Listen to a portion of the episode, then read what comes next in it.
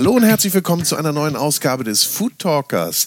Ich bin Boris Rogosch und in diesem Podcast spreche ich mit Menschen, die etwas vom Kochen, Essen und von guten Lebensmitteln verstehen. Und heute geht es um Naturwein. Zu Gast sind Jonathan Flughaupt und Jonas Hauke, beide Sommeliers und ausgesprochene Kenner der Weinszene. Und sie erklären mir, ja, was sind denn eigentlich die Unterschiede von Naturwein, Orangewein, Petnat zu herkömmlichen Weinen und was hat eigentlich Bio- und biodynamischer Anbau damit zu tun? Und das Wichtigste, wie schmecken sie denn eigentlich? Ja, und all das versuchen wir hier so ein bisschen aufzuklären und dabei verkosten wir natürlich auch vier wunderbare Weine und versuchen dich da ein bisschen mit auf die Reise zu nehmen. Für mich war es extrem spannend, habe sehr viel gelernt, habe sehr viel erfahren über Naturwein und muss auch sagen, ich bin ein echter Fan von Naturwein geworden. Vielleicht wirst du das ja auch. Also hör mal rein und wenn du Naturwein, Petnat oder Orangewein noch nicht kennst, einfach mal probieren. Und bevor es losgeht, kommt jetzt noch ein bisschen Werbung. Da darf ich euch natürlich wieder unseren Kooperationspartner, die Cucinaria, empfehlen. Das Fachgeschäft für Küche, Kochen und Kaffeekultur. Und natürlich gibt es hier auch ganz viele Artikel für den Weingenuss. Und dann natürlich noch viel, viel mehr. Über 6000 Küchenhelfer, Küchenartikel, Küchenmaschinen erwarten dich hier. Eine riesige Auswahl, Top-Beratung und eine hauseigene Werkstatt, in der Toaster und Espressomaschinen repariert werden. Und du kannst auch deine Messer hier zum Messerschleifen herbringen. Also ein echter Küchentempel.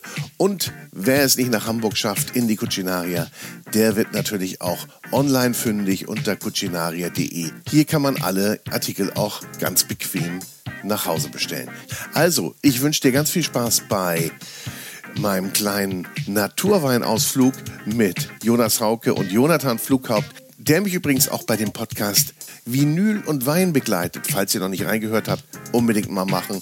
Ist sehr spaßig. Wir hören Musik und trinken dazu passenden Wein. Aber jetzt geht's los und auch diese Episode wird selbstverständlich präsentiert von der große Restaurant und Hotelguide. Vom großen Guide ist übrigens gerade die 2022er Edition erschienen mit ganz vielen neuen Restaurant- und Hotelbewertungen und natürlich allen Auszeichnungen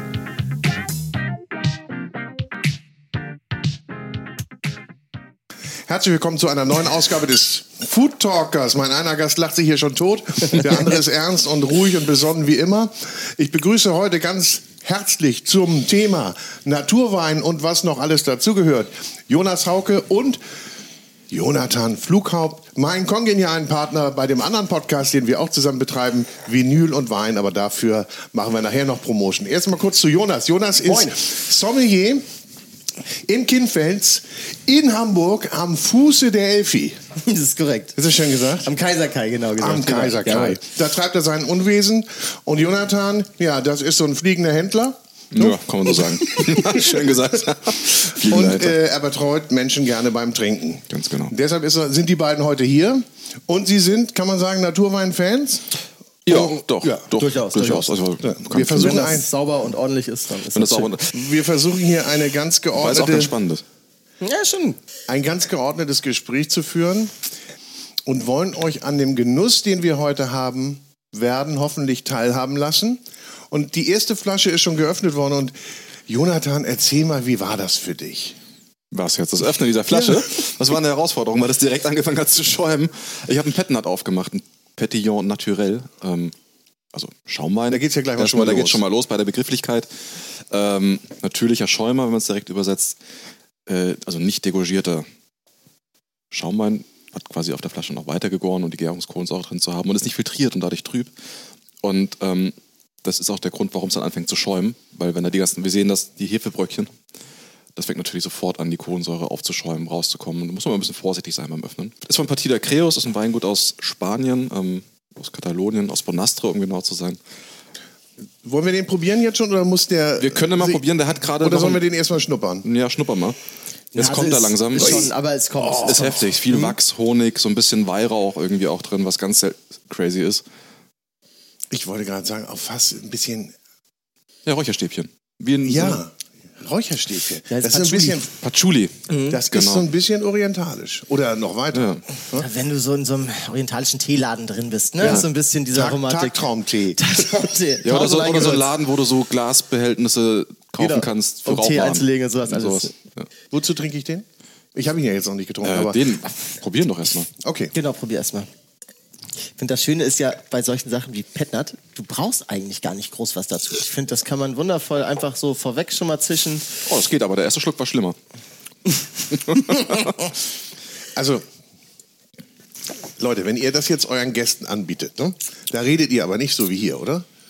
Ähm, Doch. Oder sagt ja, ihr dann so, kommt auf die Gäste an. Also die Gäste, die sowas bestellen, die wissen normalerweise, auf was sie sich einlassen.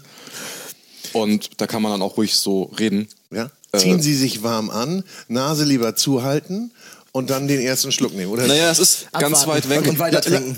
Lass mal Jonas jetzt. Nee, bitte, bitte, Jonathan. Nee, lass mal Jonas uns diesen Wein kredenzen, anbieten. Bitte uns den, diesen Wein mal bitte an. Äh, diesen Jo- Petnat. Jonathan hat da eben schon was sehr Gutes gesagt. Solche Getränke bietest du nicht direkt an, außer du arbeitest jetzt in einem Etablissement, das prädestiniert solche Produkte, Weine verkauft.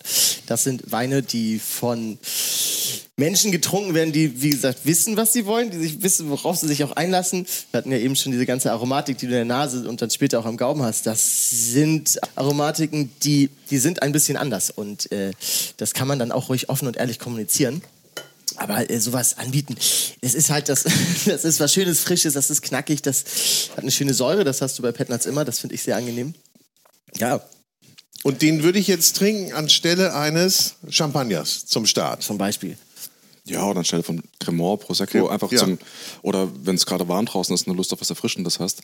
Das, das Sache bei diesen, bei diesem Wein und auch bei den Weinen, die wir nachher noch probieren werden, bei Naturen allgemein, ist, dass du halt von diesen gelernten Geschmacksmustern wegkommst. Also diese ganz klaren, sauberen Fruchtaromen, die du in konventionellen Weinen hast, das ist schon die erste Unterscheidung jetzt, die findest du hier nicht kaum oder selten, sondern immer eine ganz eigene Stilistik, eigene Geschmacksrichtung. Und darauf muss man sich einlassen und da muss man Bescheid wissen. Oder man muss sehr offen sein. Ähm, wenn jemand unvorbereitet sowas hingesetzt bekommt, ist der Wein für den Menschen vermutlich nicht trinkbar.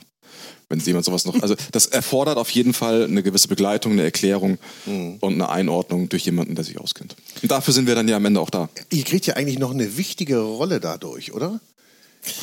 Ja, die kann man sich natürlich basteln. Hier zieht man sich zurecht. Ja, jetzt sieht man sich zurecht. Ja? Man macht den Gast noch ein bisschen von, von sich Bisschen abhängig. wuschiger.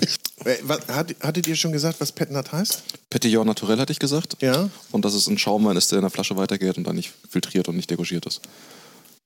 Genau. Und wird da noch irgendwas Besonderes mitgemacht? Wird, kriegt der besondere Zusätze oder ist das alles Nein. Natur? Das ist äh, alles nur der Trauben, der reine, pure Traubenmost, der gärende Traubenmost, der abgefüllt wird. Man findet manchmal auch die Bezeichnung Methode ancestral.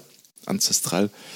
Ähm, da ist nichts drin, außer Hefen, Traubensaft. Jonas, Das ist im Ähm. Grunde, wenn man das jetzt vielleicht mal mit gängigeren Schaumwein wie Sekt, Cremant, Champagner, Cava vergleichen würden, das ist ja ein zweifach vergorener Wein. Also ein, du hast den Stillwein, der gärt in der Flasche, wird dann abdegorgiert, wird dann nochmal mit einer Versanddosage, also Zucker, Hefe, nochmal aufgefüllt.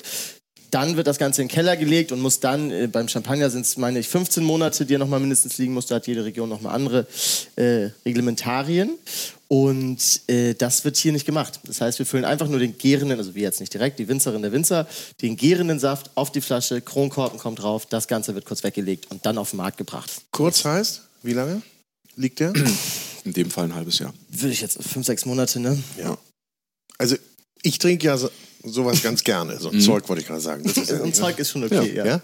Habt ihr auch gesagt? eben. Ja. Es ist wie, wie Erwachsenenlimonade. Trink, ja, Man spart eigentlich den Eindruck, Alkohol zu trinken unbedingt. Das Genau. ist- das ist gefährlich. das Ja. ist wirklich gefährlich, aber dieser ganze Teeladen-Geruch ist ja jetzt weg. Ne? Jetzt bist du halt eher so im Kuhstall gelandet, ne? Die Geräusche, die ihr hier hört, sind von Jonathan, der probiert nämlich nur und Ich spuck schiebt hochprofessionell dann aus. raus. ähm, und sollten wir euch irgendwelche Schmatzgeräusche zwischenzeitlich liefern, wir haben hier zu wunderbare Fischkonserven von Fangst aus Dänemark, ähm, die wir dazu konsumieren und ein gaues Brot, Das ist köstlich. das köstlich, auch köstlich ist. Schönen Gruß an Jochen. Und ähm, Das ist auch so ein bisschen trendy, ne? Dass man das so in Kombination Total. konsumiert, Mhm. ist so. Ich erinnere mich, ich habe Jonas mal besucht in der, in der, in der Häbel La Cave. Mhm. Und da gab es das auch. Da gab es Naturwein. Ja. Alles by the glass, alles ein Preis. Und dann konntest du sagen, ich hätte gern das. Oder mach mal auf, bring. Kalkulation war da nicht so. Und dazu gab es dann Fischkonserven tatsächlich. Bisschen Käse, bisschen Bratwurst. Fertig. Super. Bratwurst habe ich heute nicht. Ja. Das war Schade, eine, eine. Entenleber-Bratwurst. Oh, die war die war affengeil. Entenleber War Bratwurst. 50% Entenleber, ungestopfte Entenleber und 50% Entenbrust. Beides aus Frankreich. Das war eine Schweinerei. Aber am Ende geht es darum, eben unkompliziert Ja, zusammen sein, was essen. War eine Schweinerei. Ich war, Das, das Produkt hinterher. ich war da mit einem befreundeten Winzer zu Gast und es ging einfach mit darum. Wellandschitz warst du da, ne? Nee, mit äh, Ah, nee, mit ähm, Wiegand. Rainer. Nee. Ach Rainer so, Müller nee. aus, aus Frankfurt. Ja, klar, Ja. Rainer. Rainer. Von Max Müller 1. Schöne Grüße hier an Rainer. Moin. Nach, nach Volkach. ähm, Ja, heute hartes, hartes Name-Dropping hier. Ja. So, aber das kann ich alles dazu konsumieren, zu diesem, ja. äh, mit diesem Petnat. Mit dem Petnat kann ich auch wunderbar starten. Kann ich auch ein wunderbares Menü starten oder würde ich das nicht machen? Ich glaube, das natürlich geht das. Natürlich kannst du das auch äh, Speise trinken. Ich glaube, der, der, der Spaßfaktor ist halt eigentlich nicht, dass du sagst, dass, dass, ich glaube, den großen Gedanken würde ich mir zum Beispiel nicht machen, dass ich sage, dazu jetzt ein Food Pairing aufzusetzen. Ich finde, das ist was, was ich ganz unkompliziert, bevor ich ins Restaurant gehe, auf der Terrasse mit drei, vier Leuten davon auch mal eine Flasche aufreißen, die wegsaufen und dann entspannt in den Abend starten, essen, trinken. So. Ich glaube, das ist die Grundidee. Deswegen auch sowas wie Sardinen, äh, Aufschnitt, Charcuterie. Das ist, das soll entspannt sein. Da soll gar nicht dieser große Denkprozess, wie man es oft beim Wein hat, Wein zu Speisen begleitend, etc. Einfach saufen, Spaß haben, fertig, ankommen. Was Jonas sagt. Ja, finde ich, find ich Apropos, gut. Jonas hat einen Weißwein mitgebracht. Ich hab den bin ich die ganze Zeit schon ziemlich heiß. Darf ich noch mal fragen? Der, der, ihr merkt, das sind die echte Heißdüsen, die Jungs. Ja. Äh, als Sommelier musst du ja immer einen Schnack auf, dem, Ja. Auf der Zunge haben. Oder gibt, es gibt aber auch die ganz nüchternen, die ganz ruhigen, ne? Habe ich schon gehört. oder? Ja, habe ich mal gesehen in der Ausbildung. Hast Aber das ist ja auch die Ja. große Kunst, ne, dann zu Ja. unterscheiden, wer braucht welche Behandlung. welche Also ihr unterscheidet schon. Ja, klar. Nach kein, Gast. Kein Gast ist gleich. Aber ich krieg's voll ab heute, ne? Ja, bei dir wissen wir aber, Du wie wolltest das auch. Weißt Du du, eine Frage eine zu. Einladung die, drin, die, ne? die Tür geht auf, da kommt der will's heute. Der will's heute richtig Dich wissen. wir weg. Ja. Macht man das so? Geht das so? Jeder Also- Gast kommt durch die Tür und wird sofort gescannt. Direkt, ja. Also anhand von Kleinstmerkmalen, du guckst Okay, die Leute sag, an. sag mir mal so ein paar Charakteristiken, die oh, das fies, du fängst an. Man muss aber aufpassen. Also Jonas ist ja noch mitten im Gesch Also das erste ist, natürlich guckst du dir an, was für Klamotten haben die Menschen an, wie treten sie auf, wie, gehen, wie sprechen sie dich an, wie gehen sie mit, mit wem sind sie da, mit wie gehen sie, wie gehen sie mit diesen Menschen um. Ähm, wie haben sie Bock? Ist das eine, jemand, ist das ein geschäftliches Essen? Ist es privat? Sind das? Freunde? Ist es, ist es Familie? Ähm, ist der Mann Mensch hier, um Eindruck zu schinden? Ist er hier, um selber einfach nur zu genießen? Oder worum geht es eigentlich? Das ist auch immer ganz, ganz Was ist die wichtig. Intention des, der Gästin, des Gastes? Weil ihr seht, 40 Euro Flasche, 400 Euro Flasche. Nö, das nicht. Nee, das Das nicht? siehst du, das siehst du ja Da später. überrascht. Da Das kannst du teilweise richtig auf die Nase fallen. Aber hallo. Ähm, das ist dieses Beispiel irgendwie R4 fahren, dann aber Romane Conti saufen und 7er BMW fahren, aber haben wir einen Grauburgunder für 30 Euro. Aber nichts gegen Grauburgunder, oder wollen wir heute den Wir machen heute, wir heute heute machen wir noch. kein Grauburgunder-Bashing. Ja, also keine Grauburgunder-Fans, wie ihr hört, aber das ist ja auch heute nicht unser Thema. Oder kann ich, Ich denn- sagen, das kann wird ich auch ein langes, ein, langes kann ich auch einen Grauburgunder Naturwein Natürlich. haben? Absolut. Gibt es großartigen von Rainer Schneidmann zum Beispiel. Ende Le Moll, wunderschön. Ja. Ganz langsam nochmal. Rainer Schneidmann und Ender. Ende Le Moll macht, glaube ich, Ja. auch Grauburgunder. Grauburgunder, ich glaube, es ist ja so. Oft, du, Jetzt machst du's doch auf. Ja, scheißegal, komm. Ähm, wir haben nichts gegen, also ich, ich sag Doch, mal, ich, ich. Doch, wir haben was. Also wir haben nichts gegen Grauburgunder als Traube, weil oft sind es vermeintlich gesagt etwas lasche, belanglose Weine, wo sich dann die Frage stellt, warum man das überhaupt saufen sollte, wenn es auch so viele andere spannende Sachen gibt. Ja. Jetzt gibt es aber zum Beispiel dann, weiß ich nicht, in Deutschland nehmen wir mal zum Beispiel äh, Huber, äh, also viele in Baden zum Beispiel, die machen Grauburgunder, das ist dann eher etwas französischer, also viel mehr Kraft, mehr Holz, bisschen Okay. mehr Wumms. Das könnte ich den ganzen Tag saufen. Aber Grauburgunder geht jetzt hier, eure Definition ist eher, das sind so die Grauburgunder, äh, der soll mir nichts tun. Ich habe mal ein schönes so, Zitat dazu gehört, das soll- hieß, Grauburgunder bestellen die, die sich zu fein sind, einfach nur Weißwein zu bestellen. kann man so stehen lassen, kann man drucken. Ja. Äh, aber gibt's Aber muss das- man auch aufpassen, da tritt man sehr vielen Leuten auf die Füße, ungerechtfertigterweise, weil manche Leute haben keine Lust und keine Zeit, sich damit auseinanderzusetzen, weil einfach nur ganz entspannt ein Glas Wein trinken. Und dann ist das in Ordnung. Aber man muss halt immer wissen, dass man das kriegt, was man dann auch bestellt. Genau. Mhm. Belanglosen, nichts aussagekräftigen, langweiligen Meine Wein. Ausbilderin sagte mal, mit Grauburgen, da machst du nichts falsch, aber auch nicht viel richtig. Und sag mal, Temperatur, weil ich jetzt gerade den Weißwein aus dem Kühlschrank geholt habe. Der Kühlschrank hier bei mir hat 6 Grad. Ist das gut für den Weißwein? Oh, 6 Grad ist untere Grenze für Weißwein. Ja, aber also ich würde bei Weißwein so 8 bis 10, finde ich okay. Aber er wärmt sich ja jetzt ein bisschen an. Warm wird er von alleine, ja. Ja. Und bei dem Petnat? Kann auch ruhig ein bisschen kühler sein, 6 Grad. Ist okay. Ja? Ja, 4 bis 6. Darunter wird es halt auch immer schwierig, das noch alle so zu schmecken. Und gerade bei Petnat hast du ein unheimliches Aromenspektrum, das du ja auch wahrnehmen möchtest. Also, mein ich zumindest. Und dann sollte es nicht zu kalt sein. Wo liegt der Petnat preislich?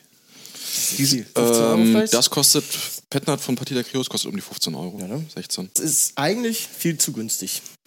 Ja, Partida Creus, um das nochmal da abzuschließen, ist ein Weingut, das viel nach Skandinavien verkauft, viel in die USA, sehr, sehr viel nach Asien. Japan ist der größte Abnehmer von denen. Ähm, die Weine werden gar nicht, und gar nicht mehr so viel in Europa getrunken, in Deutschland fast gar nicht eigentlich. Gute, guter Punkt. Wie ist denn das so in anderen Ländern mit dem Thema Petnat, Naturwein? Sind die da schon weiter als wir? Sind Deutlich. wir da tradi zu traditionell? Ja, gerade wenn du guckst, in Italien, in Frankreich ist die Szene deutlich größer. Das ist ganz normal, dass du in den Bistros und Weinbars Naturwein kriegst. Ähm, da stellt keiner mehr große Fragen. Äh, Das ganze Thema Genuss ist da jetzt ja ganz anders. Ich glaube, da sind wir in Deutschland einfach immer noch ein bisschen sehr ver, verstaucht, sag ich mal. Ne? Also einfach sich hinsetzen, was saufen, was Schönes essen und sich einfach zurücklehnen und einfach mal neune Gerade sein lassen. Das funktioniert noch nicht immer ganz so gut. Machen wir uns zu viel Gedanken oder zu wenig? Viel zu viel. Also ich merke das zum Beispiel immer anhand Thematik Gläser zum Beispiel. Wir hatten jetzt ja eben schon gesprochen, ich hatte früher im La Cave gearbeitet auf St. Pauli. Es war eine, genau das, eine reine Weinbar für naturbelassene Weine, kleine Bar-Snacks. Die Bude hatte vier Quadratmeter und wir haben da ganz gerne mal 50, 100 Leute am Abend durchgepeitscht. Es war sehr eng, das war laut, das war warm. Es, aber Wahnsinnsatmosphäre. Es, es, war, es war eine geile Atmosphäre, es hat Spaß gemacht. Da haben wir uns übrigens kennengelernt. Da haben wir uns kennengelernt. Ähm, und da habe ich aus, aus kleinen, diesen kleinen französischen Nosing-Gläsern ausgeschenkt und auch scheißegal was, ob das jetzt eine 10 oder eine 100 Euro Flasche ist.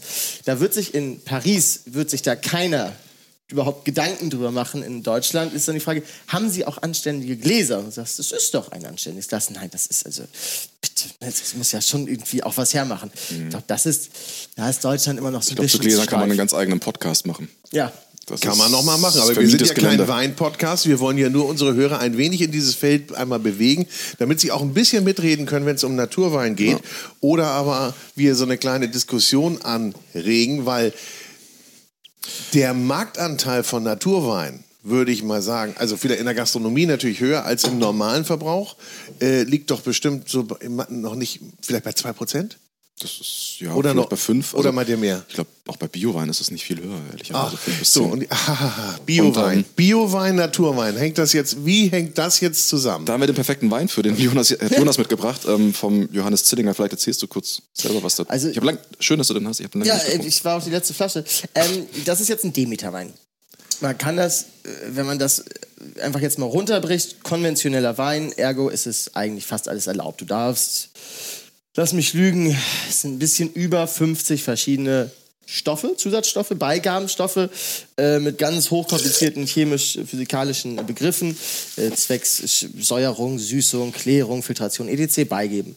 Bei einem Biowein sind es 30 Weniger, weniger, bei, weniger 25, 30 vielleicht noch.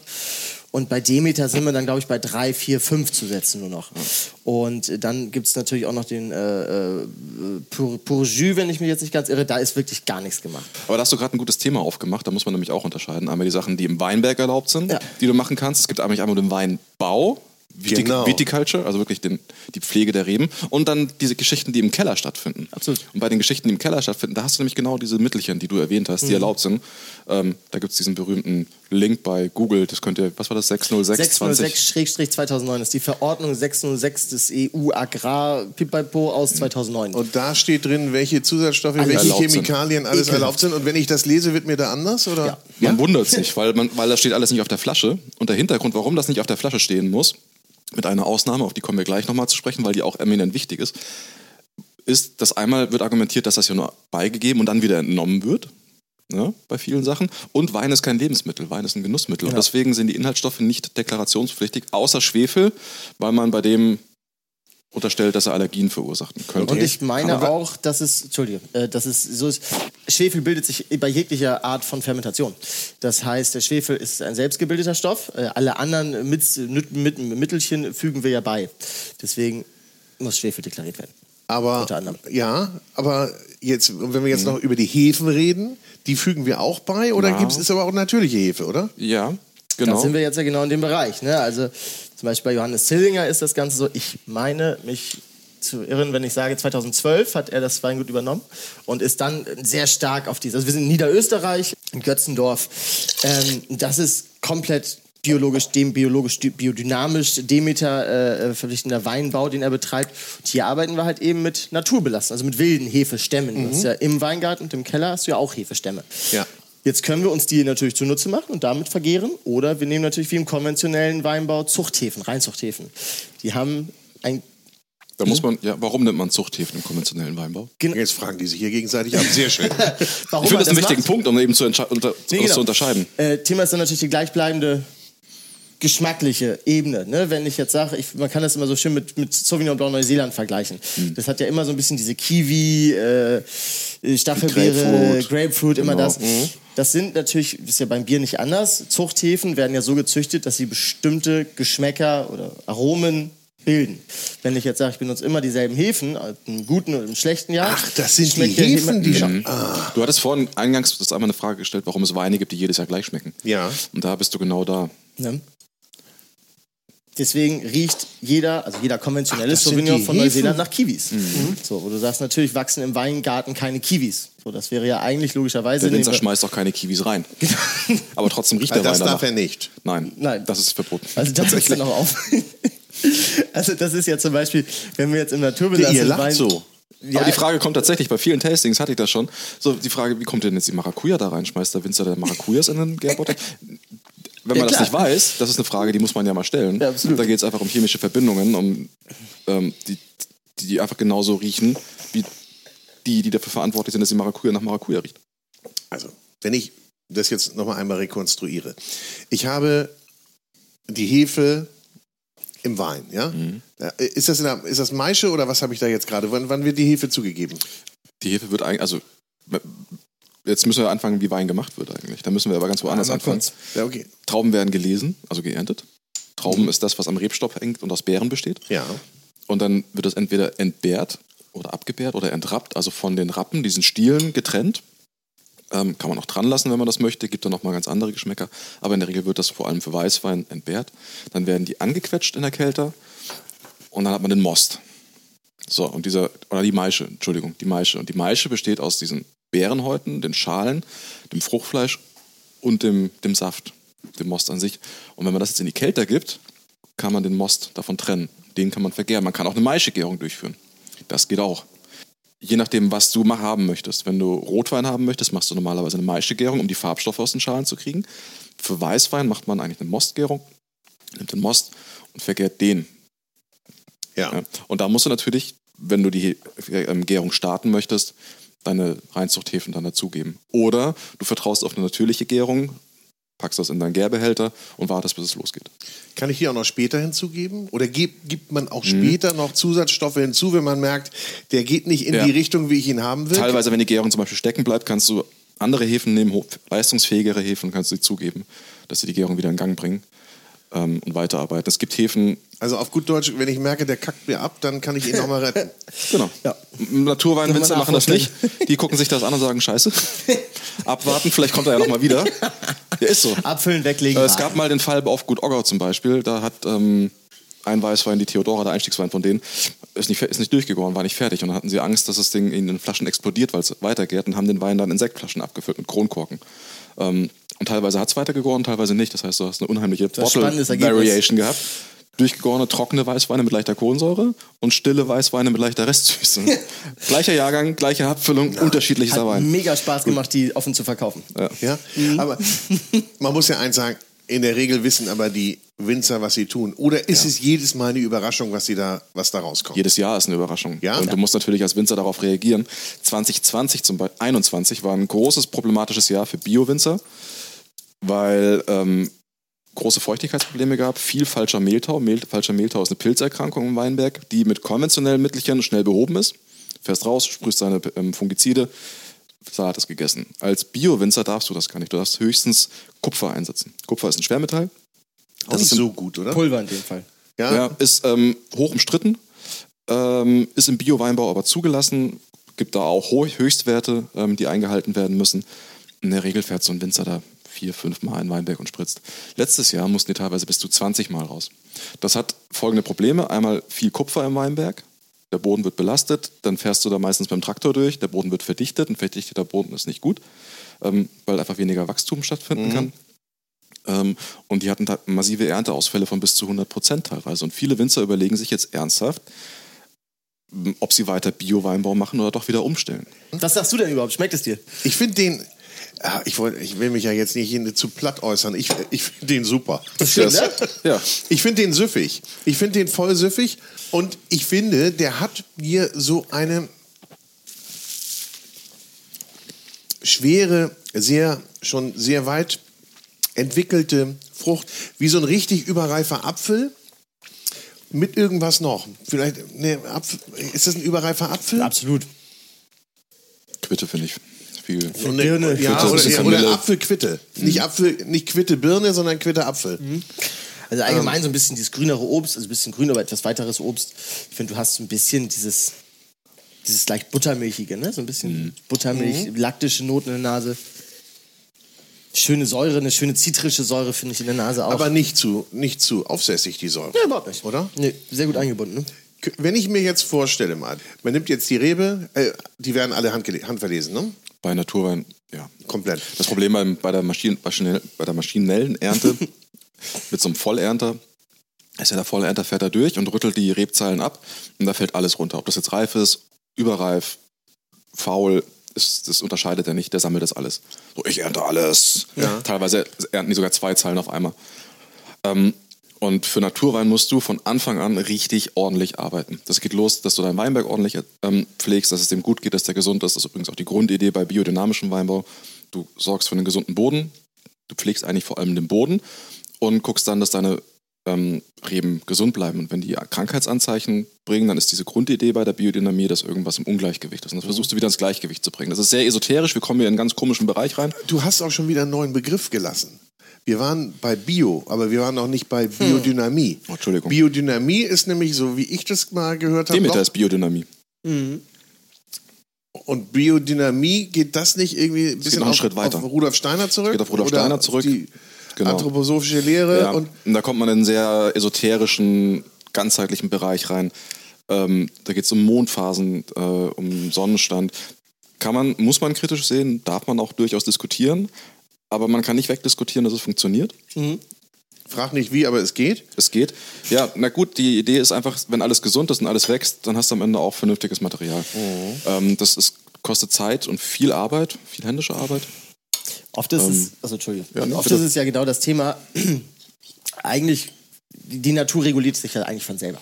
Eigentlich müssen oder müssten wir ja gar nicht groß in die Natur eingreifen mit allen möglichen Pestizid, Herbizid, Fungizid. Machen wir aber durch Monokulturen ja schon. Machen wir aber genau, weil so wie wir Monokultur betreiben, ist es sehr krankheitsanfällig. Bedeutet, jetzt könnten wir uns natürlich äh, mit den Krankheiten auseinandersetzen und über Jahre lang äh, Abhilfe schaffen, indem wir halt einfach gesunde äh, Monokultur betreiben.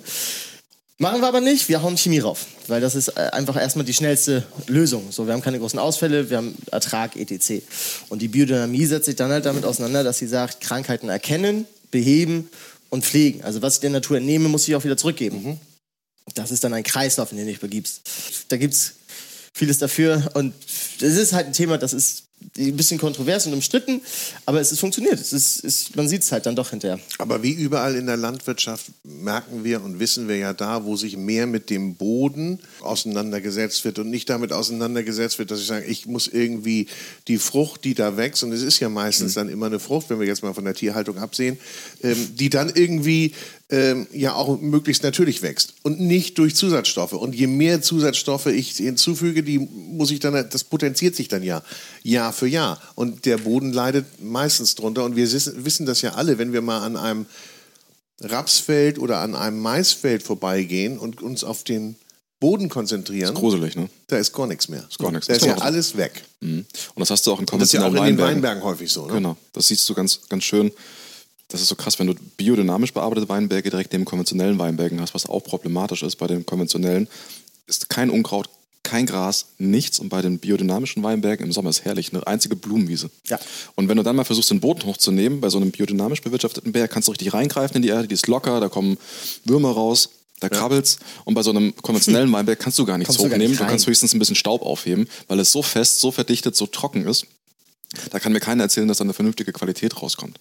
Also, oder deswegen ist auch, wenn du auf Biodynamie umstellst, dauert das drei Jahre. Du musst vorher schon biozertifiziert sein und dann nochmal drei Jahre, um auf Biodynamie umstellen zu können. Oder, Ja, ach so, bei, bei. Demeter. Ja, ist ja sehr, Weil du eben, und du musst auch, der Boden ich- muss ja komplett regenerieren. Ja. Ähm, das ist der hauptsächliche Grund eben.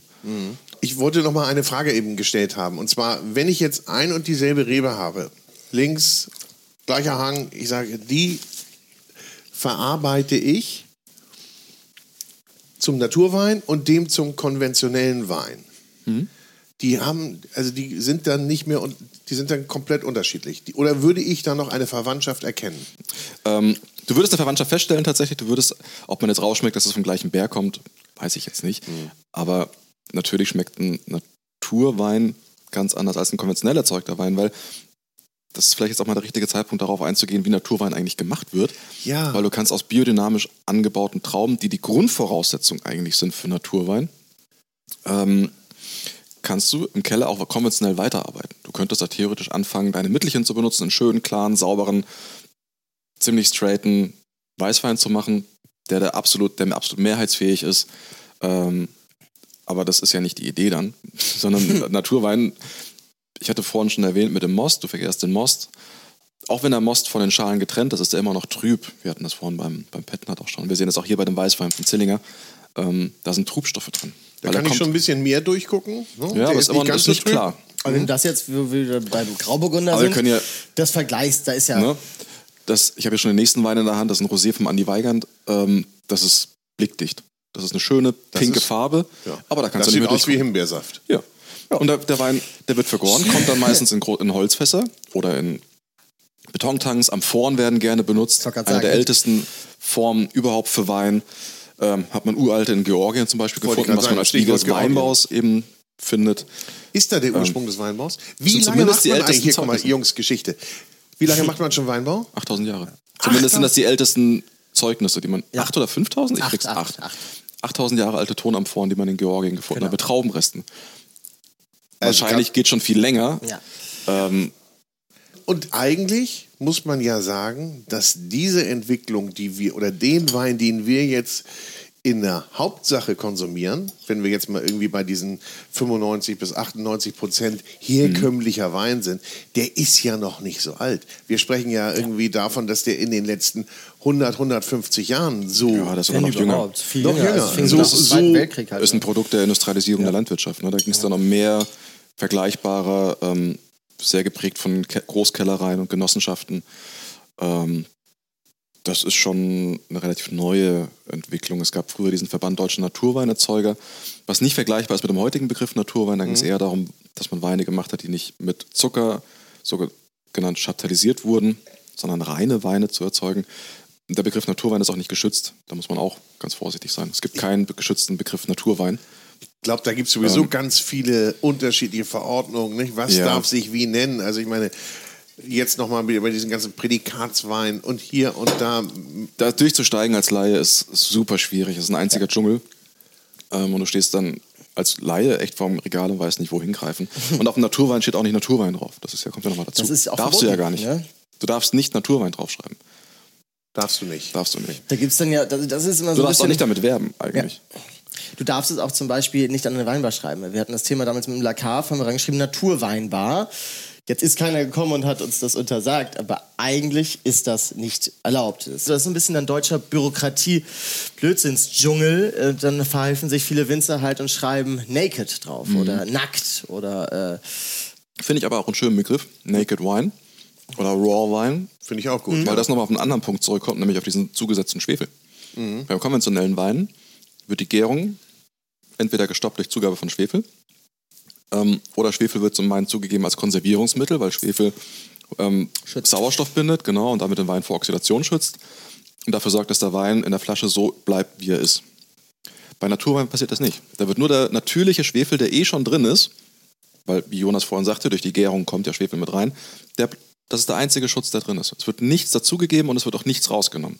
Das, da, so kann man es eigentlich runterbrechen beim Naturwein. Nichts entnehmen, nichts zufügen, was nicht eh schon drin ist.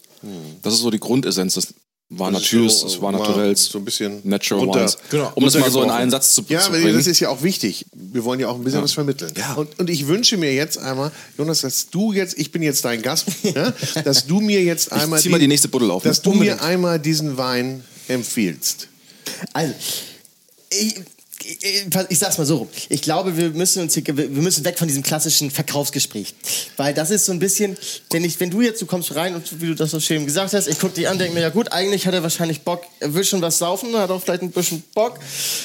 Jetzt ist aber Jetzt ist, also das ist ja die Sprache bei Naturwein, sehe ich, ist ein bisschen anders als bei konventionellen man spricht Wein. da auch anders. Ja, Du kannst weil- über Naturwein nicht reden wie über normale Du Weine, kannst weil du hier nicht über, über dieses, dieses etwas feine, manchmal auch so ein bisschen, ja, etwas trockenere, konservativere. Das ist ja kein konservativer Wein. Das ist ja, das ist ja schon ein bisschen auf die Schnauze. Das ist lauter, das ist wilder. Das hat ganz andere Aromatiker. Das heißt, Ohne dass wir sagen, es ist ein Trendgetränk. genau, das ist eher dann der konventionelle Wein fast wieder. Ne? Das ist was, da würde ich eher sagen, pass auf, Digga, hast du nicht Bock, mal was Neues zu probieren? Wollen Digga, es trifft zu. weil wir sind ja in Hamburg, ne? Hamburg.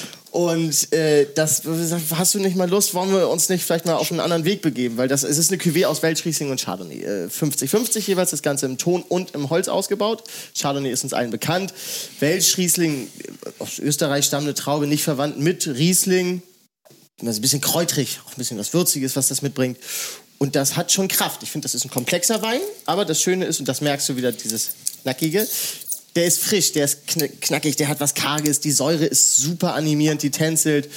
Du hast ein bisschen das Holz, finde ich, in der Die Nase. Säure mit. tänzelt mag ich. Eine ne? tänzelnde Säure. Es ist, das ist immer das bei Naturwein, was ich ganz oft erlebe, ist, die Leute haben ein bisschen Schiss davor. Weil die sagen, oh, Naturwein, das, mm, weil es gibt so ein paar Aromatiker wie zum Beispiel Kuhstall oder Pferdepisse oder Nasser. Fischweiß, nasser Ja. Hund.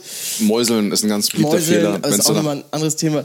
Das sind viele Aromatiker, die, weil der Wein nicht aussieht, wie Leute das gewohnt sind, denken, äh, ist schwierig. Also das ist schon, weil er schon anders aussieht, weil, genau, habe ich schon einfach das, Ressentiments. das Visuelle, was du hast. Die erste Wenn- Nase ist auch eine andere, das lässt mich schon mal so ein bisschen abschrecken. Ich bin dann, aber du hast mich ja jetzt so in deinen Bann gezogen und ich habe gesagt, das mache ich jetzt.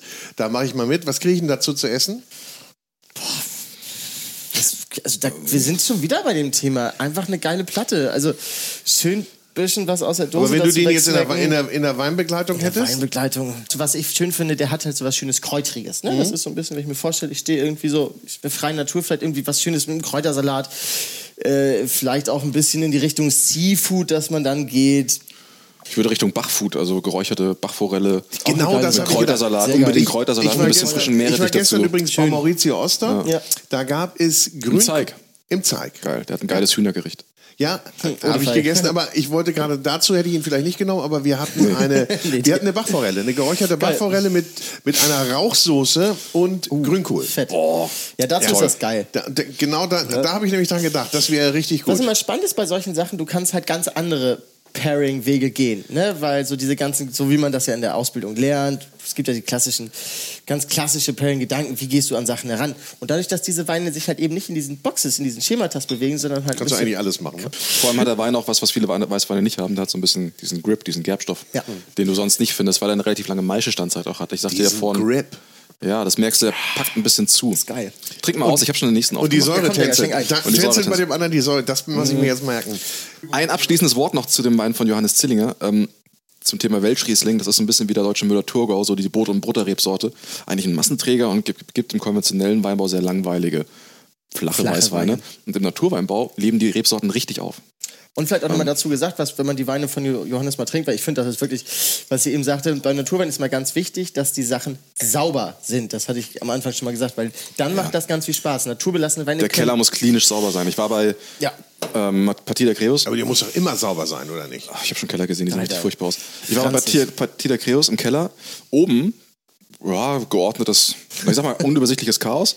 Und wir hatten ziemlich viel getrunken schon. Und irgendwann hieß es, komm, wir gehen jetzt mal in den Keller und dann probieren wir die Fässer. Und ich dachte, oh Gott, was passiert denn dort? Und dann sind wir da runtergestiegen. Blitz sauber. Ja. Also wirklich blitzeblanker Betonfußboden, blitzeblanke Betonwände. Die Fässer waren tiptop gepflegt.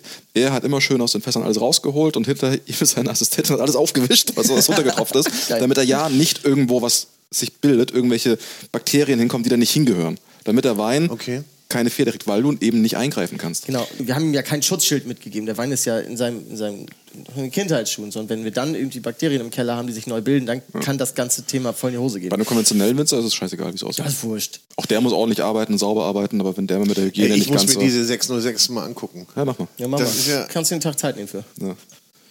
Und dann googeln, was das alles genau eigentlich ist. So, was haben wir denn jetzt hier? Also jetzt haben wir hier Him- Himbeersaft. ja. Achso, ich wollte eine Sache noch abschließend zu den Weinen sagen, was ich ganz schön finde. Parcellaire ist in diesem Fall Blanc Nummer 1. Das ist, Johannes hat verschiedene Lagenweine. Und Johannes Parcellaire kriegt aber hier echt Fläche hier. sind, sind, äh, das sind seine ältesten Reben, die am nächsten zum Wald stehen. Ne? Also das ist nochmal so ein bisschen sein Flaggschiff. So. Machen Dazu die Winzer eigentlich bei dem Naturwein mal ein bisschen mehr, sich ein bisschen mehr Gedanken ums Etikett? Ähm, das ist ganz schön, dass du sagst, weil Andi, der nächste Wein hier, Andi Weigand, schöne Grüße nach Iphofen hier. Ähm, Ihr äh, nennt die auch nur beim Vornamen alle, ne? Kennt ihr die eigentlich Bei den alle? Österreichern ist anders. Da sagst du aber erst ja. den Nachnamen. Ja, aber Das sind kennt ihr die? Johannes. Kennt ihr die denn auch? Weniger Franz. in dem Fall äh, kenne ich die alle, ja. Ja. Ja. So, also ich soll jetzt hier zu was sagen. Also das sieht jetzt aus irgendwie wie Rhabarber, ne? ungefilterter ähm, Himbeersaft, so von der Farbe her. Oder Blutorange könnte es auch sein. Jetzt scheint hier gerade die Sonne schön ins Fenster, das sieht Mach so Foto. cool aus. Und der ist geil, ne? hat ja aber keine Nase. Der ist ja ganz dünne. Dünnen- Der Ja, ist ja ganz feingliedrig. Zurückhaltend. Ja, fein. Zurückhaltend. Sehr, sehr zärtlich. Ist jetzt nicht der Bonbon-Rosé, den man so kennt, wo Nee. dann direkt die Himbeere rauskommt. Hier kommt eher ein bisschen Rhabarber, ganz leicht. So ein bisschen dieses Vegetabile eher, ne? Ja. So ein bisschen. Also wenn ihr mir den leicht. jetzt als Fruchtsaft verkaufen würdet, würde ich den als Fruchtsaft akzeptieren. würdest du halt erst nach der zweiten Flasche aufhören, weil du dann voll bist.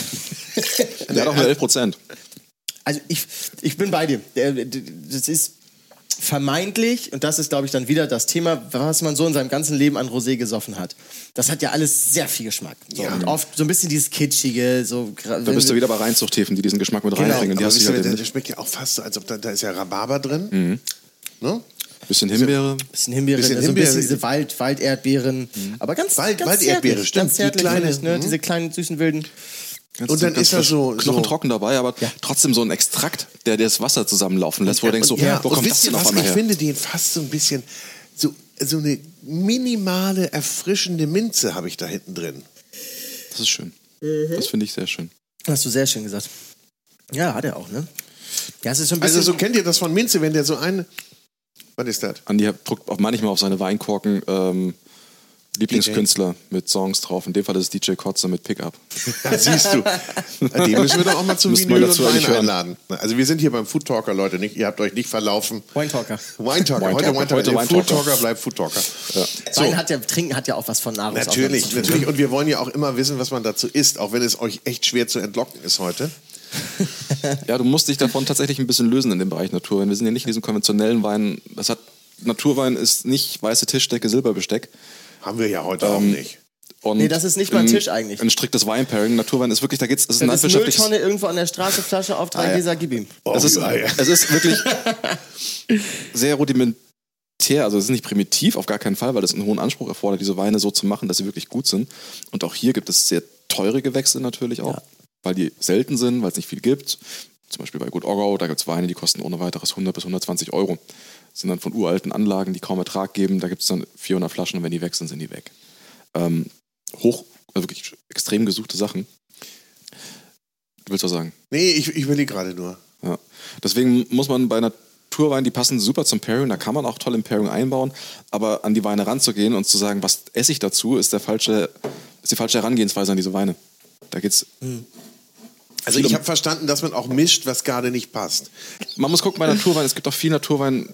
Blödsinn, Ja. wo du echt in einem Bereich bist, da sind die Weine fehlerhaft. Und Was? das tut echt nicht, das Schöne- tut der das tut schöne Szene keinen Gefallen. Es gibt viele, die, die versuchen sich daran, ohne es zu können. Respekt fürs Versuchen, aber lern Das, doch. das kriege ich immer, wenn ich mit Freunden spreche und sage, lass uns mal irgendwie den oder den ordern. Oder, nee, das ist, glaube ich, so ein Naturwein, nehme ich nicht, nehme ich nicht. Oh, das Ja. kannst du, die, also erstmal stinken die und, und ja, die schmecken halt nicht Ja, aber das Zum Thema konventionell. Stinken, pack das Ding in eine Karaffe, schüttel einmal, gib dem Sauerstoff, stell den hin, warte kurz. Dann löst sich das. Dann meistens. löst sich das meistens das Problem. Hatten wir bei dem Petner, der hat am Anfang tierisch gestunken, nach 10 Minuten war das weg. Und jetzt ist es wahrscheinlich ganz weg, wenn Jetzt man jetzt wahrscheinlich ganz will. weg, genau. Das, was du sagst, ist nicht unrecht. Das hatten wir auch schon. Ne? Diese, diese, das sind halt, wenn man es mal so sind, dieses, dieses vermeintliche Stinken. Ich finde, das hat ganz oft was Animalisches. Das ist so ein bisschen Urlaub auf dem Bauernhof. Das ist halt, ja, es gibt so das, das wo du sagst, oh geil, das, das ist animierend, das, das, Ja. das bringt mich weiter. Und das, Fermentierte das, Sachen zum Beispiel. Total. Die stinken auch ein bisschen, aber auf eine gute Art und Weise. Genau. Und dann Oder hast- Dosenfisch. Auch der. Der stinkt ja auch. Das, wenn, wenn, wenn jetzt hier jemand reinkommen würde, Aber der trotzdem nicht. schaufelt man sich das voll Ja, oder rein. Matthias zum Beispiel. Aber es auch. geht ja auch hier ja bei dem Dosenfisch geht es ja auch um die perfekten Zutaten. Hier ist zum Beispiel Öl von der äh, Insel Bornholm, ja. Da ist sogar- Rapsöl von der Insel Bornholm. Das ist nämlich auch nicht Da ist sogar. Kamille drin. Und das Ja. finde ich richtig Krass. cool. Das hat vorn fantastisch zu dem Wein vom, vom Zinninger gepasst. Ja. Das kriegst du ganz oft, finde ich, so aus dem Bereich Osteuropa mit. Da, da passiert ja auch wahnsinnig, wahnsinnig viel, aber dann hast du ganz oft, hier zum Beispiel bei dem Wein von Johannes, ich weiß nicht, wie es beim Andi war, ähm, bei, bei dem nächsten Rotwein, beim Franz Weninger ist es auch so, das sind ja alles Winzerinnen und Win, also hier alles Winzer, aber äh, die das Handwerk klassisch gelernt haben und dann auf andere Wege gehen, sag ich mal. Und Guter Punkt. Ja. Ja. Und viele fangen halt an und machen das dann so ein bisschen rotzig und sagen, ja geil, ich mache und ich tue, was ja auch super ist. Schön, dass es Leute versuchen. Aber du musst halt erstmal wissen, wie, wie stelle ich, wie stelle ich überhaupt klassisch konventionellen Wein her, um dann mir Gedanken zu machen, wie kann ich jetzt noch einen Schritt weitergehen. Weil dann funktioniert das Ganze, dann hast du was Sauberes. Und sonst hast du Sachen, du sagst, ja, das stinkt, aber halt dann nicht schön, das ist aufsässig, das Oder ist anstrengend, das, das nervt dann irgendwo. Und du trinkst ein Gläschen, das... ach, pff, Aber gibt es da so eine Leitfigur? Gibt es da jemanden, wo, an den sich jetzt so unser Hörer wenden kann oder auch ich und sagen kann, okay, da hole ich mir, da hole ich mir meine Weine, da äh, bin ich gut beraten, wenn ich jetzt nicht gerade ins Kindfeld, Kindfels gehen kann jetzt, jeden meinst Tag. jetzt Weinläden oder? Shops? Ja. Es gibt ähm, in Hamm, ja, es gibt auf jeden Fall Weinläden, die haben sich spezialisiert auf ähm, Naturwein, muss man einfach mal gucken. Es gibt online ein paar sehr gute Shops, die das, die das machen. Ähm, man einfach viel Wir haben ja probieren. Hendrik Thoma auch hier gehabt bei uns im Podcast. Ja, der zum Beispiel mit seinem Ja. Wein am Limit, der macht, der schreibt ja sich, sich nicht auf die Fahne, Naturwein zu verkaufen, aber da wird halt auch geguckt, dass es irgendwie ordentlich erzeugte Sachen sind. Ähm, Und man muss da immer auch mal ansetzen und sagen, Naturwein, wo fängt das eigentlich an? Ne? Also es gibt ja auch ganz viele vermeintlich klassische Weine, wo ganz natürlich und ganzheitlich gearbeitet wird. Also Sachen, wo man es auch jetzt vielleicht gar nicht groß erwartet. Romani Conti. Domaine Romani. Conti, teuerster Wein der Welt. Aber die Arbeit- schreiben es auch nicht drauf. Die schreiben es nicht drauf, müssen sie nicht, die Frick. Also, Ich habe jetzt aber noch mal eine Frage. schieß los, Boris. Orange Wein, was ist denn das Oh, jetzt? das ist ein nochmal ein Thema für den eigenen Podcast. Orange Wein. Wir hatten doch vorhin Georgien. Ja. Ne? Diese alten Amphoren, die die gefunden haben. Diese Art, Wein zu machen, diese ganz alte Art, die macht man heute in Georgien auch noch. Nicht ausschließlich, aber auch, dass man die Trauben, die man geerntet hat, im Ganzen, also wirklich mit St- Stängeln und Stielen und allem drum und dran, in die Amphoren schmeißt, antritt, Deckel drauf und wartet. Und dann gärt das da drin. Und reift also nicht voll quetscht, durchtreten, also wirklich einfach sondern nur quetscht. antreten. Genau, einfach quetschen da drin, wenn überhaupt. Oder es passiert eine sogenannte Kohlensäuremischung, dass die Trauben von innen anfangen zu gären, Und dann quasi dann aufplatzen. Also gären, meine ich, ja. Die gären und durch die Gärung. Kontrolliertes Gammeln. Nee, durch die Gärung gammelt es eben nicht, sondern es fermentiert. ähm, und durch diese Gärung mit Stängel, Stielen, Schalen kommen die ganzen Farbstoffe aus den Schalen mit rein, aus den Stängeln. Die Weine werden, kriegen eine andere Farbe. Man nennt das im Ausland eher auch manchmal Amber Wine, also bernsteinfarbene Weine. Dieser Begriff Orange Wein, den gibt es vor allem in Deutschland. Sobald man da rauskommt, sind es meistens Amber, weil die Begrifflichkeiten schwierig sind. Viele denken an Orangen, naheliegenderweise. Ach so, Ähm, ja. Deswegen liest man oft ähm, Amber Wine auch. Ähm, und die Weine sind auch Sauerstoff ausgesetzt und oxidieren dadurch auch noch. Und Sauerstoff gibt auch nochmal eine Orangefärbung.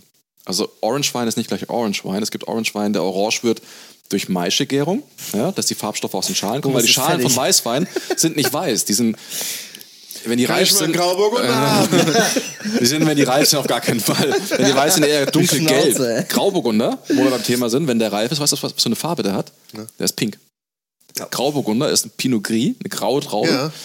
Gewürztraminer ist auch pink. Zum Ja, und Beispiel. warum bleibt er nicht so? ähm, du kannst pinken Wein draus machen. Heinrich zum Beispiel, Gernot, Sehr geil.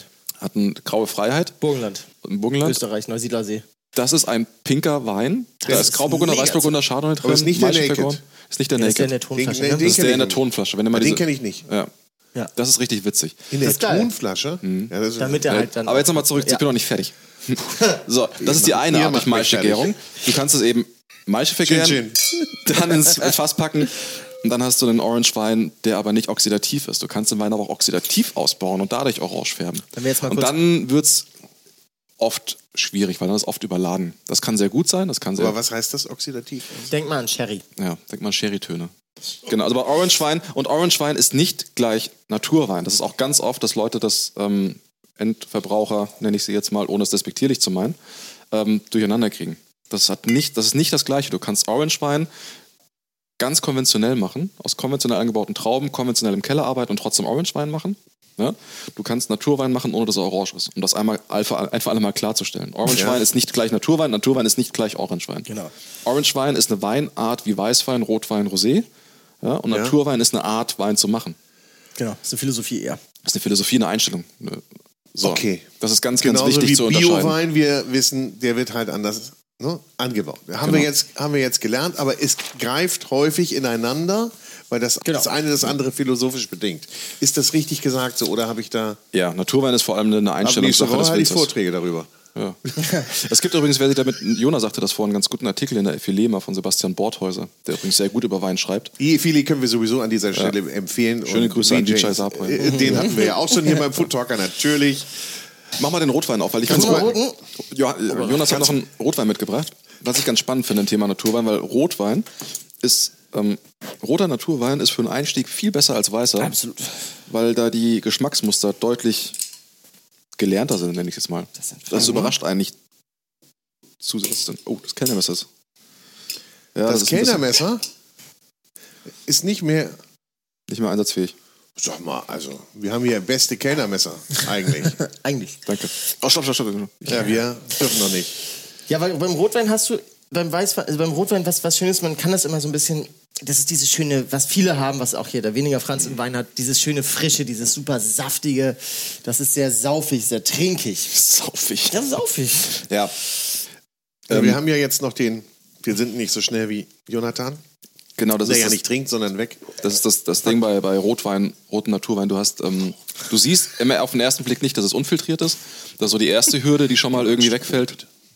Ich brauche mal ein Stück Brot zwischendurch zum Neutralisieren. naja, so viel nicht.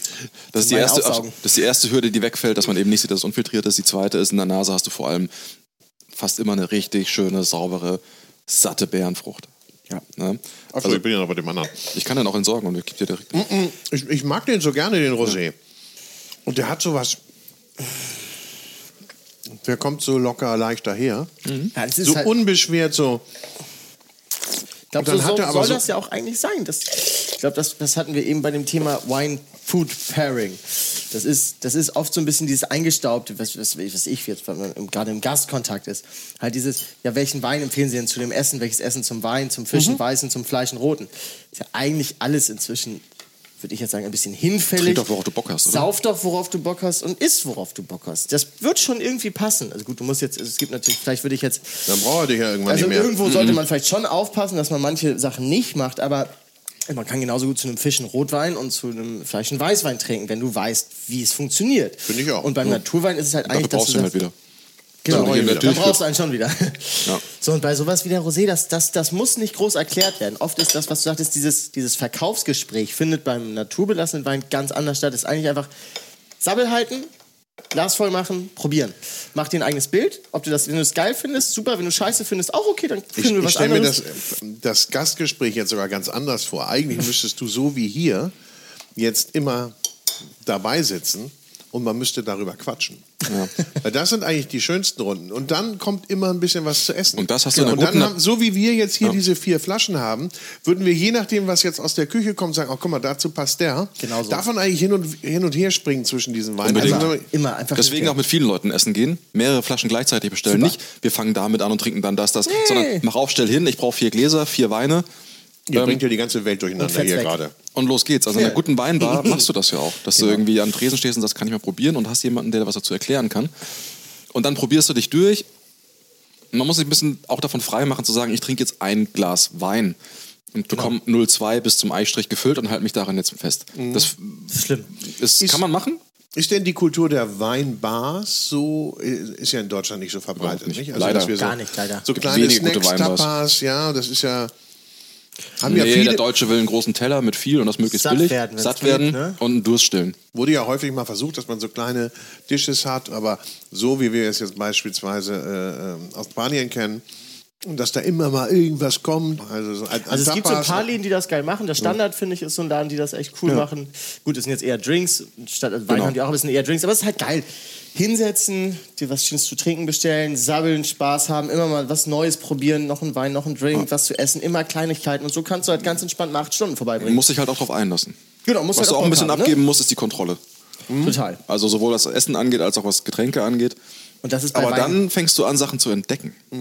Aber wenn ich jetzt nur ganz konventionell einen Wein trinken möchte, was Nettes essen möchte und eine Konversation habe mit einer Person, die mir wichtig ist, wo das vielleicht in den Hintergrund geht, Da ist doch egal, was du trinkst. Also Wenn es um die, Person- dein Gegenüber geht, dann darf es vor allem nicht stören. Im besten Okay. Fall ist es ein Conversation Starter oder was, was du noch mit einfließen lassen kannst. Aber dann bestell was, was sicher ist. ja. ja. Grauburgunder wieder. Ne? Nee. Im Idealfall, also was, was immer will, ganz... wir wollen den Grauburgunder jetzt auch nicht so, so Von mir verübeln. aus auf Grauburgunder. Wollen wir Ähm, auch nicht machen. Was ist denn das Pendant beim, äh, zum... zum äh, Grauburgunder? Primitivo. ja, Primitivo. Im Rotwein. Am besten leicht restsüß. Ja.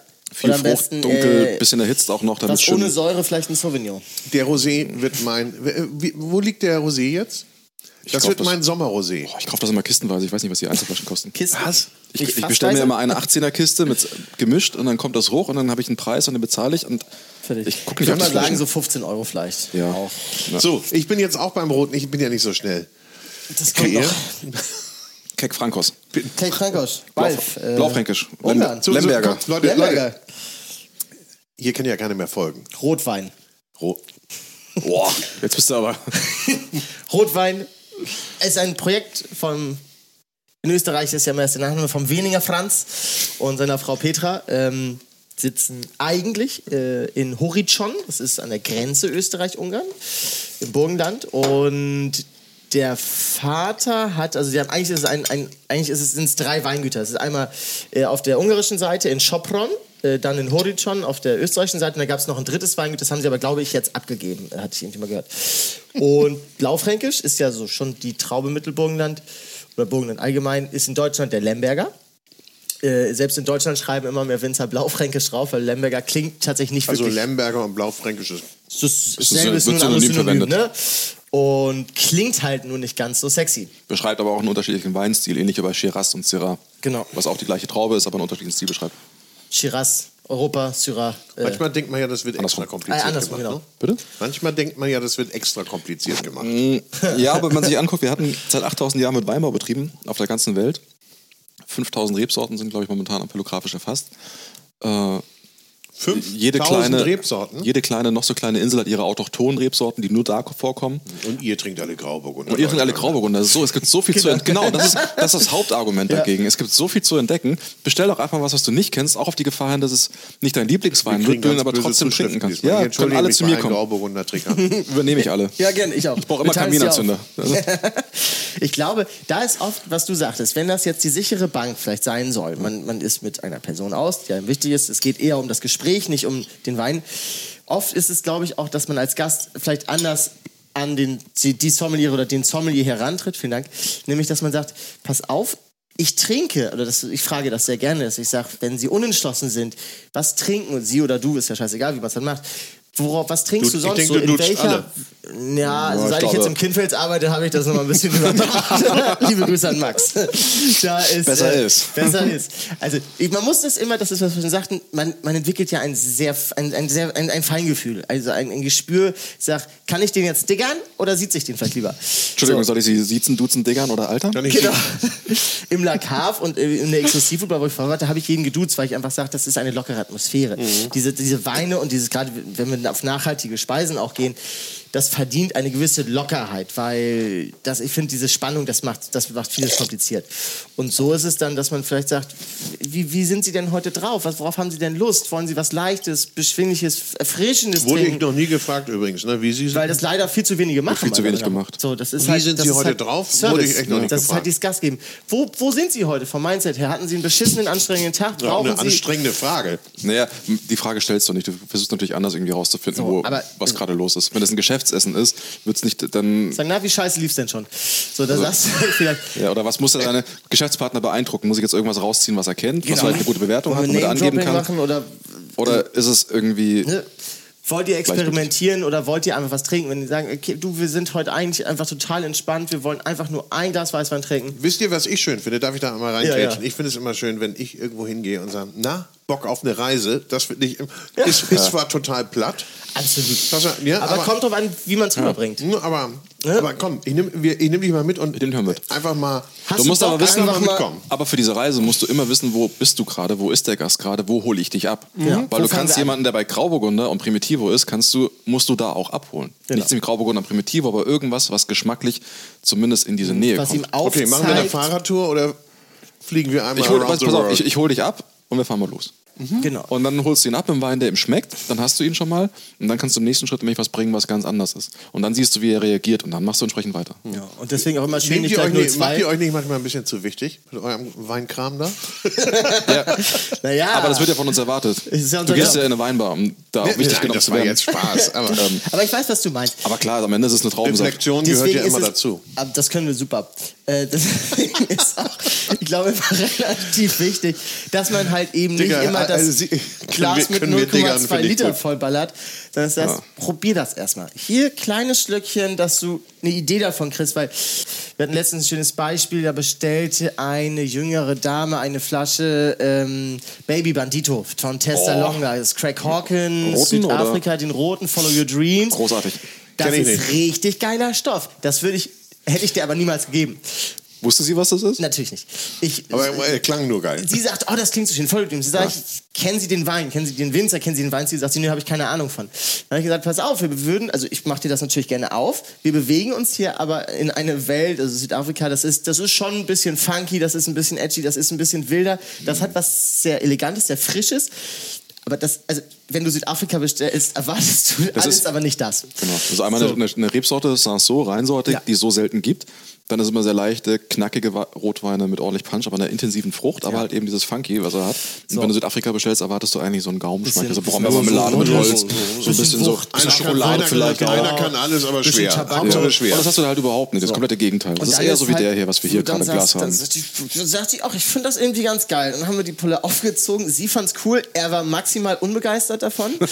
ähm, aber es war dann auch, glaube ich, er war auch ein bisschen älter. Aber ich er hatte ja die Schuhe- sie hatte ja die es Schuhe die also Hosen genau. Und dann war das halt, dann hat er gesagt, mhm, ja, ich trinke das jetzt dann auch. Und du hast mir gedacht, ach du Scheiße, er findet es halt total zum Kotzen. Sie war so, ich finde das ja total cool und hat diese Flasche dann da irgendwie verhaftet. und gut, Was, was macht ihr denn eigentlich oder beim Fehlgriff, wenn die den hätte jetzt zurückgehen lassen wollen? ist immer Ermessenssache. Also Nimmst du zurück und sagst, äh, ich kann es ja nicht mehr, Also eigentlich ist, nicht mehr verkaufen. Der große ne? Vorteil ist, also es kommt immer so ein bisschen darauf an, was ist das jetzt für ein Wein und wie teuer ist der. Bei dem Baby Bandito hätten wir gesagt, okay, weißt du was, wir nehmen das Ding zurück, wir verkaufen den jetzt offen heute oder morgen Abend ab.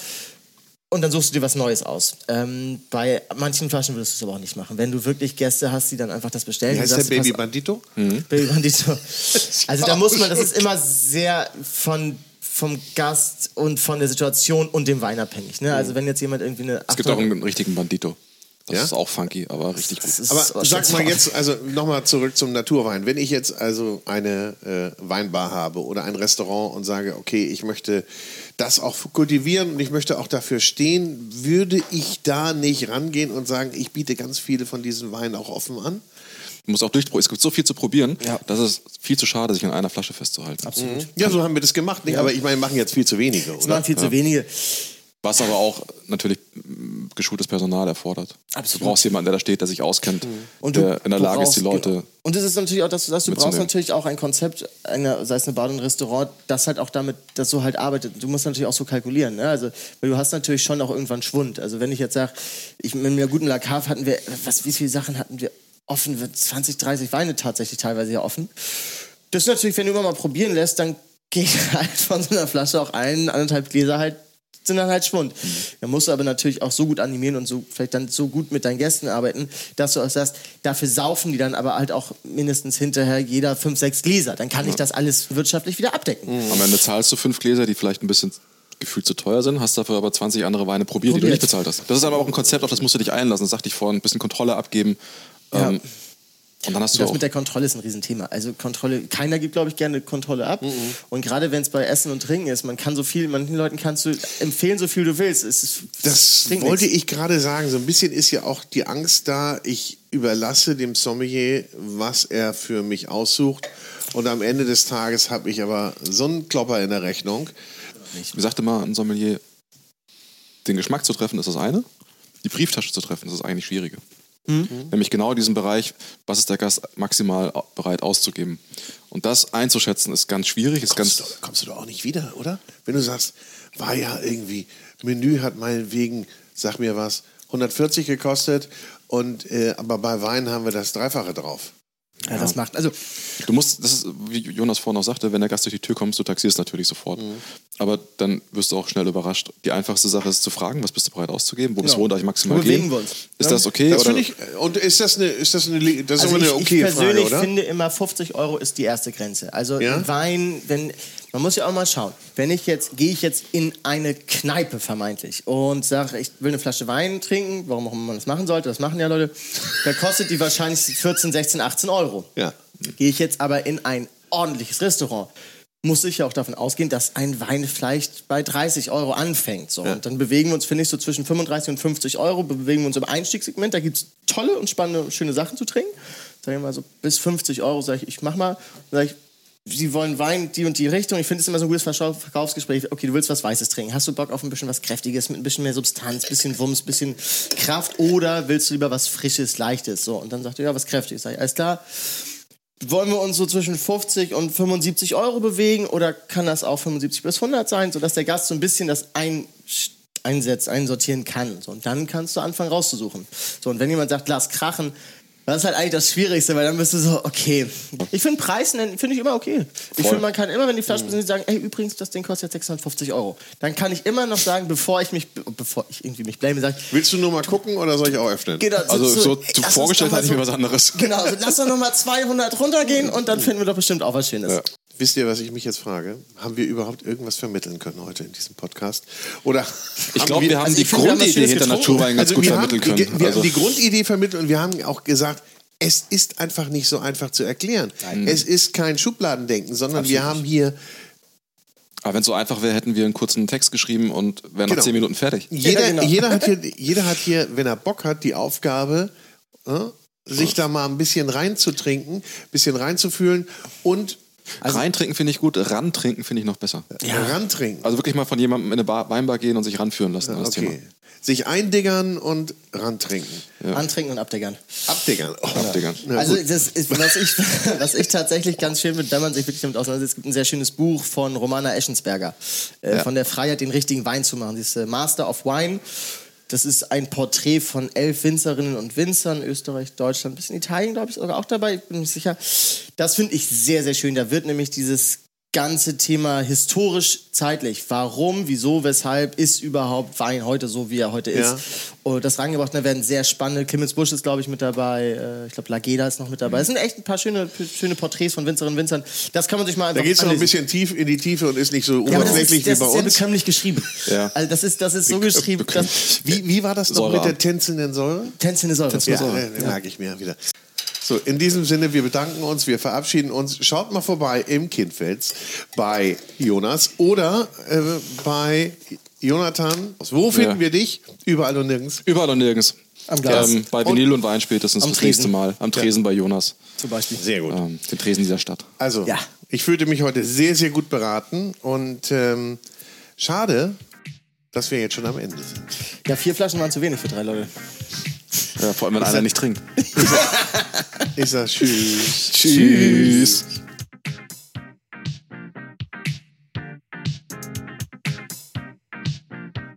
So, das war's mal wieder. Herzlichen Dank fürs Zuhören beim Food Talker, den du mit freundlicher Unterstützung des großen Restaurant- und Hotelguides hörst. Ein Guide für Gäste mit Informationen und Inspiration. Für Menschen mit Leidenschaft für kulinarischen Genuss. Und jetzt habe ich noch ein bisschen Werbung in eigener Sache.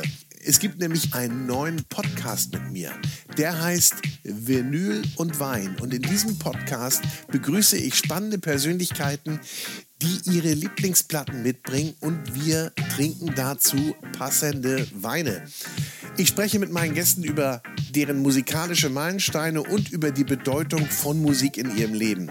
Wir erfahren, welche Musikkünstler, Alben oder Songs sie ganz besonders geprägt haben und welche Erinnerungen sie damit verbinden. Passend zur Musik stellt uns dann unser Sommelier ausgesuchte Weine vor, die wir natürlich auch direkt in der Show verkosten.